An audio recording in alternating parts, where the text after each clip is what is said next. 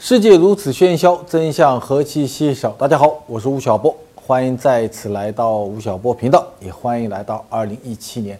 嗨，吴老师又老了一岁。这个世界会好吗？很多人会问这个问题。第一次提这个问题的人是叫梁冀。一百年前啊，他在北京那个小胡同里，一天早上出门，他呢对他的儿子，他儿子叫梁漱溟，正在洗脸。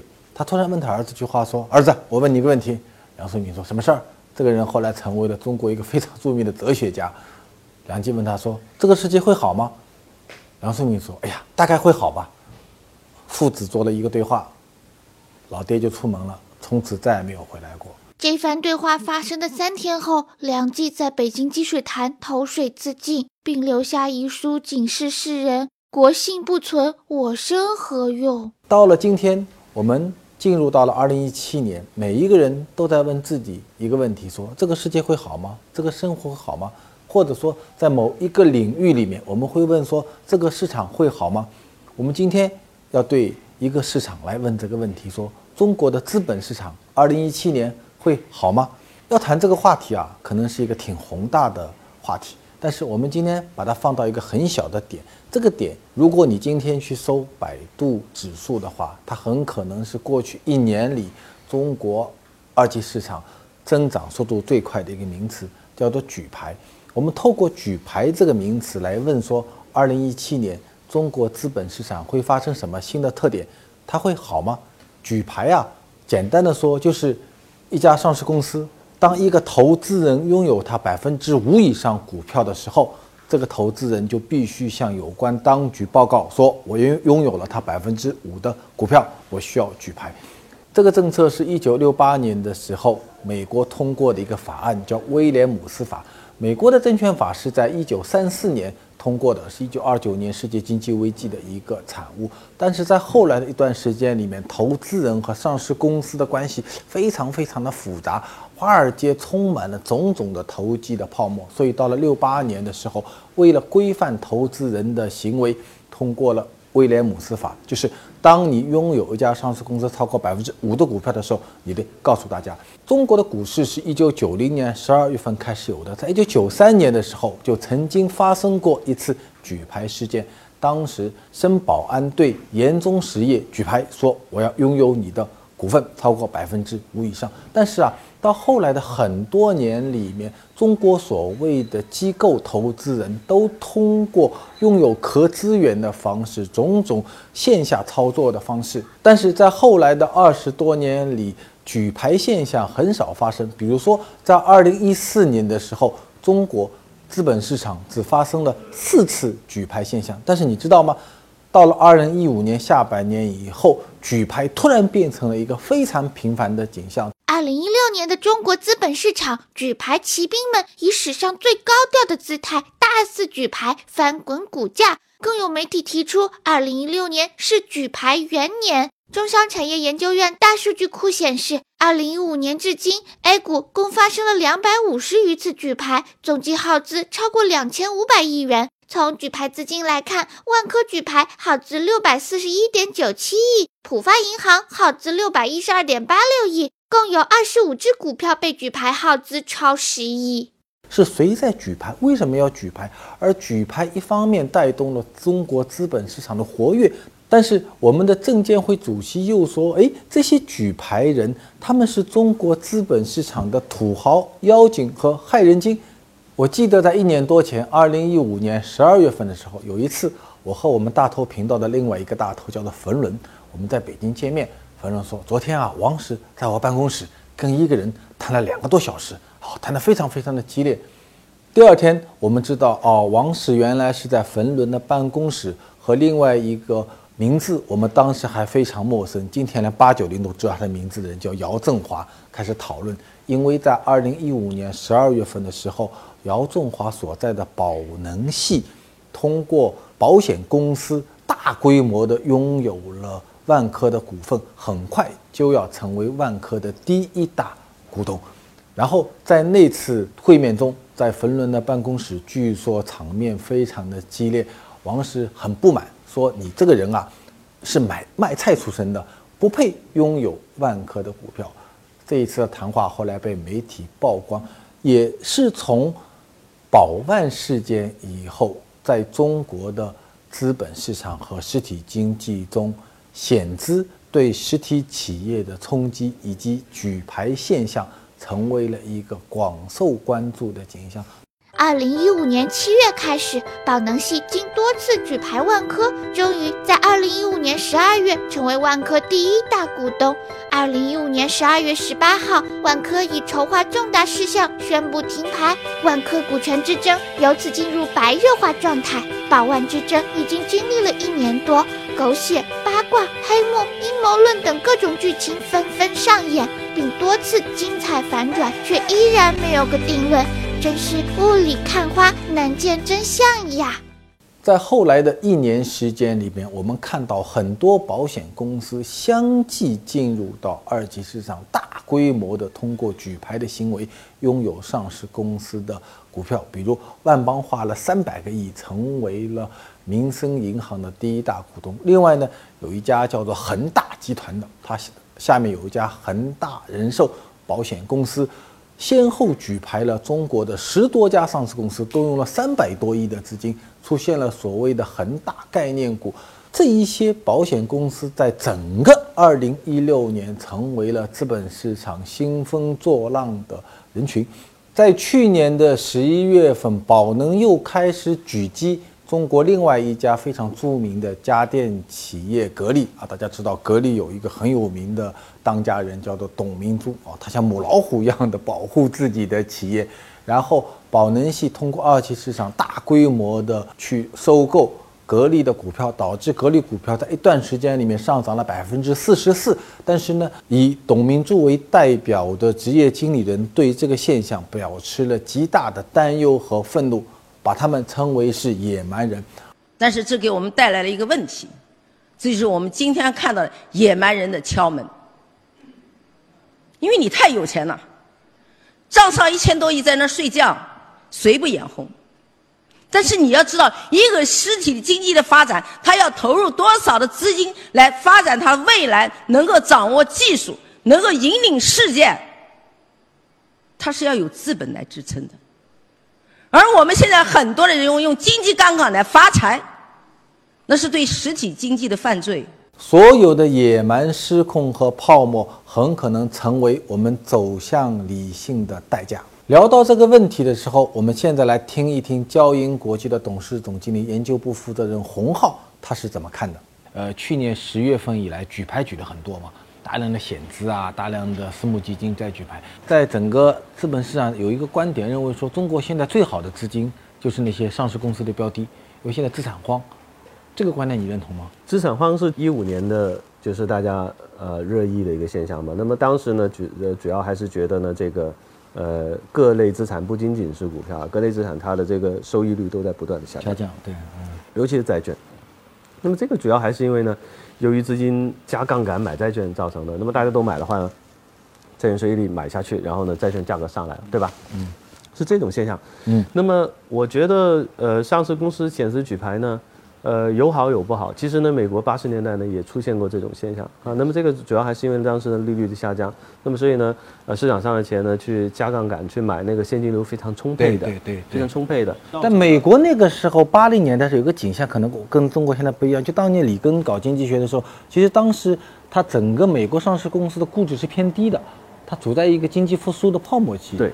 但是我们现在的其实上市公司的估值不便宜，不便宜啊，不便宜。但是呢，呃，我们发现呢，其实被举牌的公司呢，都是呃比较好。你有道理，对，被举牌很多地产公司，地产公司的对，万科非常。地产公司的估值是是呃，格力啊什么的都非常好，对吧？南博玻璃啊都非常好。对，这是民间资本的一个自发的行为，因为他觉得这个公司有价值。嗯。但是问题就是说，它造成一个不好的现象，就是说，呃，在这些险资呢，他 over，他拿了这个公司之后呢，他并没有一个长期运营的理念。他对于他们来说，他们是用一种金融交易的理念去做这个事情。嗯，然而呢，有很多长期投资的股东呢，是以一个公司的股东拥有者的这个心态去管理这个公司，所以这是完全两个不一样的心态。嗯，所以呢，当选资进来了之后呢，比如说有有一些极端例子，把整个公司的管理层都有啊有啊都废除掉了，对吧？就进入一个新的管理层，这个我觉得就跟我们长期投资的理念是非常不符的。因为呢，呃，长期投资者呢不不太希望啊有这种呃金融效益的心短期的金融效益的心态。那么以及呢，我觉得之所以这些公司这么长时间啊它产生了非常好的现金流，但是呢被市场忽略，啊，正是因为他们的管理层非常好，嗯，他们并没有去积极的去。做什么市值营销，呃，这个市值管理啊这种东西，而是呢，他们兢兢业业去管理好自己的公司，产生了巨大的现金流，给股给股东呢很多的分红。那么这个时候呢，呃，才产生了这种效应。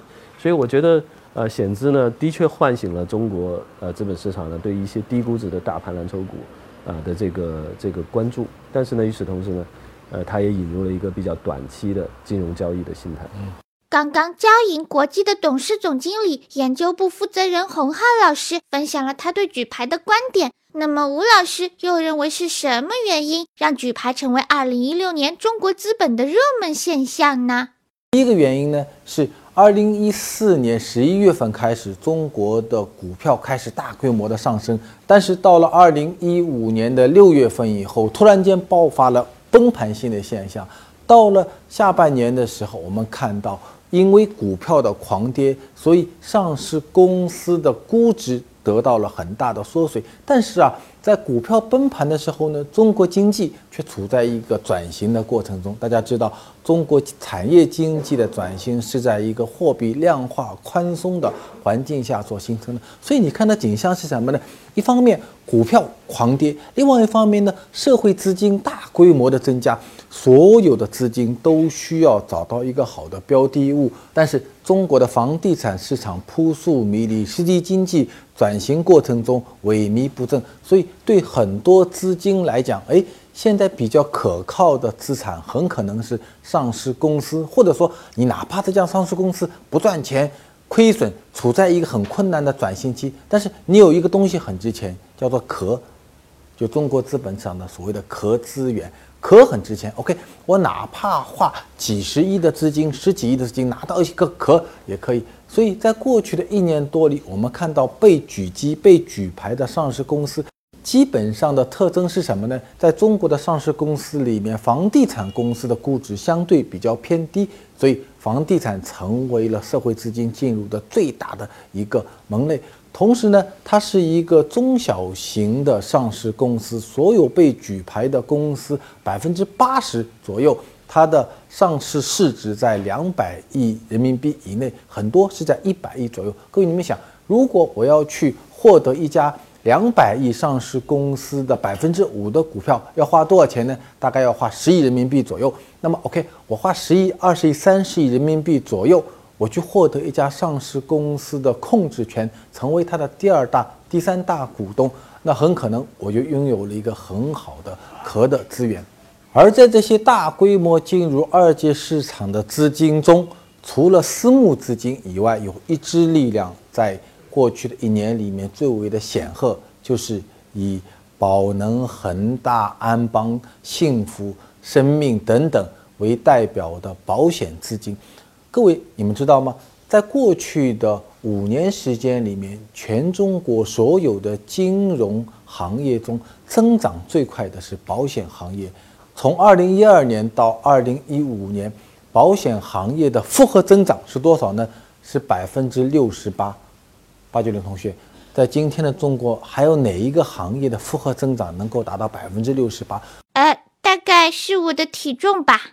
所以过去的几年，保险行业得到了蓬勃的发展，而且中国的保险公司中百分之八十的险种是一个很神奇的险，叫做万能险。这也是中国保险行业和全球其他国家保险行业最大的一个区别。也就是说，我们老百姓啊，很多老百姓去买保险，其实主要的原因是因为。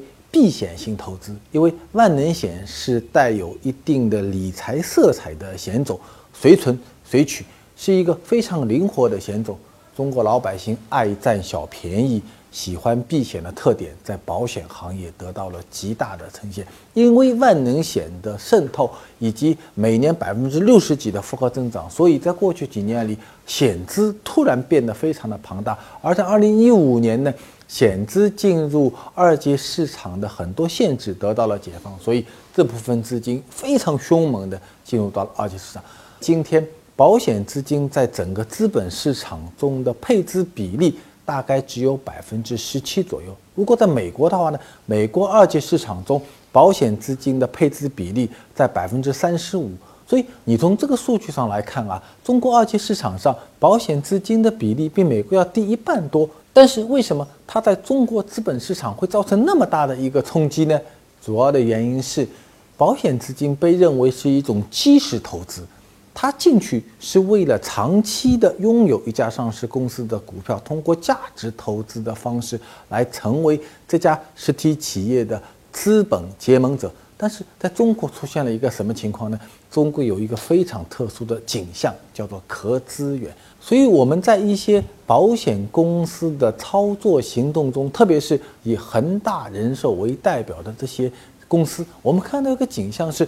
它是通过快进快出，在一个短时间内把一个股票拉抬，通过题材炒作的方式来获取资本的泡沫和获利。这一景象啊，遭到了证监会极大的警惕。所以去年十二月份的时候，证监会主席刘士余在一次讲话中，用非常感性的语言说：“这些持牌的金融机构是中国资本市场的害人精、妖精。”土豪，他甚至提高到了人性的高度，说你们这样做啊，是违背了做人的底线，是不道德的，是迟早要进监狱的。这是人性和道德的退回无人方，根本不是什么金融创新。刘士余的讲话对险资在二级市场的操作造成了很大的压力，但是我们也看到一个很有趣的景象，就是当刘主席的讲话发表以后，第二天我们在朋友圈里面又看到了。保监会一些官员的讲话啊，他们认为说，哎，刘主席，你好像昨天情绪过于激烈了。保险资金进入这些上市公司是合法合规的。有一位央行的前副行长在讲话中也说，哎，我们看他们这些行动，实际上都是在合法合规的环境下做的。那你怎么能够用道德批判的方式来对他进行指责呢？所以你们看，在。过去的两个月里面，面对保险资金进入二级市场这件事情，中国的监管当局发表了完全不同的态度。在今天的资本市场，我们看到的一个景象是什么呢？在过去的半年多时间里面，上证指数悄不声息的已经涨了五百多点。而在这个上涨的过程中，社会的私募基金、保险资金通过公开透明的方式进入到资本市场，这在长期看啊，会对中国的二级市场股票市场造成一个重大的变革，就是它会彻底的改变以散户为主的投资人现象，而使得这些机构投资人慢慢的成为。二阶市场的重要的结构性力量，所以你从长期看啊，险资入市、私募基金入市，包括未来的养老金入市，会改变资本市场的结构。但是呢，就好像任何一次新的变革发生一样的，在早期它很可能是野蛮的、是泡沫化的、是让你感到不适应的。所以从王石开始到董明珠，每个人都感觉碰到了一群野蛮人。我记得我在二零一五年十二月份的年终秀上，我曾经对新一年的经济趋势做过一个预测。我认为啊，到二零一六年，中国将由一个产业商业主义时代进入到一个金融商业主义时代，也就是说。在过去的很多年里，中国实体经济的发展是通过产业自身发展的。比如说，我做房地产的，我从房地产获利；我是做电器的，我从电器获利；我做服装的，我从服装获利。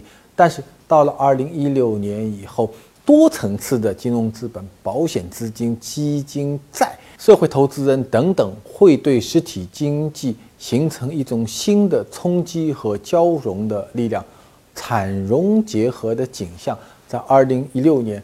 会变得越来越清晰，到了十二月中期的时候，保监会的主席项俊波在一次讲话中说：“保险业要姓保，保监会呢要姓监。所以，保险业在未来的中国资本市场上要做稳定器、保障器和实体经济的助推器。这些名词中的背后充满着中国的特色。它说明什么呢？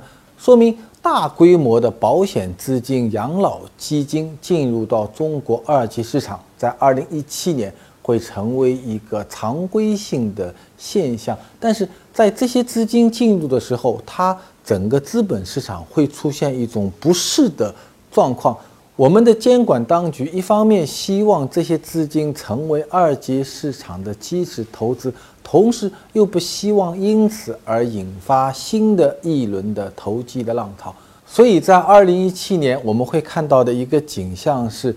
很多机构投资人在公开市场上通过举牌的方式进入上市公司，成为上市公司的大股东，同时在这样的过程中引进很多优质的资产创业企业，通过重大资产重组的方式借壳上市。在这样的过程中啊，中国今天的三百家上市公司的产业结构将发生微妙的变化，而这个微妙的变化的同时，也就是二零一七年二届市场波动的基本面。在很长时间里面，中国的很多宏观经济的观察者认为说啊，中国的股票市场和中国经济的基本面没有一毛钱的关系，甚至一些老资格的经济学家，比如吴俊年。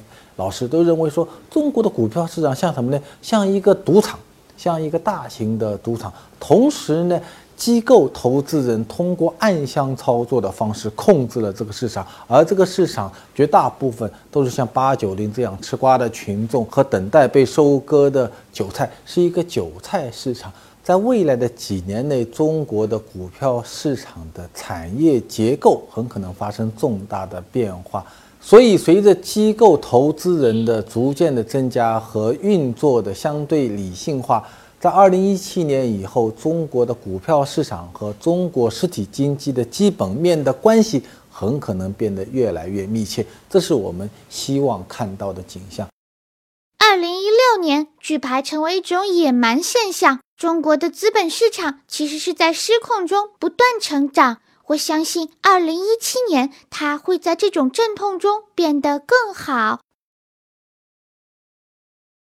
胡老师，请问您一年大概看多少本书？是怎么做到的？我一年家里会增加一个书柜，然后这个书柜呢就这么宽，大概这么高啊，一般会放两百本书，所以我每年大概会新增添两百本书。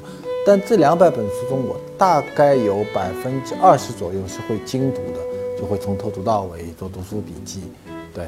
然后我的书的选择大部分是来自于问题，就是我最近对某个问题比较感兴趣，比如我最近对黑科技比较感兴趣，那我们就会我就会读几本关于黑科技的书。那比如说我最近对航海史比较感兴趣，那我就会读一些航海航海史的书。所以我读书大概是一个问题导向性的一种阅读方式。吴老师想请教您，平时的写作习惯是怎样的？对持续产出有什么自己独特的心得吗？嗯，我是一个长期的写作者。比如说，我是晚上不写作，所以我一般如果是专栏的话呢，我会呃用半天时间来写作完成。如果是图书的话呢，一本图书的创作周期对于我来讲大概是两到三年的时间。前两天的《腾讯传》就时间长一点，五年的时间。一般两到三年，然后我会呃处在一个不断收集资料、做读书笔记、呃做章节设计这样的过程，然后真正的写作我会坐下来，大概会集中一个半月到两个月左右的时间完成所有的写作，就好像一个木匠一样的，平时呢把各种各样的零部件打磨一下、弄一下，最终整装的时候会集中在一个时间段，这是我的写作的习惯。魏老师。自媒体的出现，让人人都是信息的发布者。然而，身处这样的时代，我们到底是离真相更近，还是更远呢？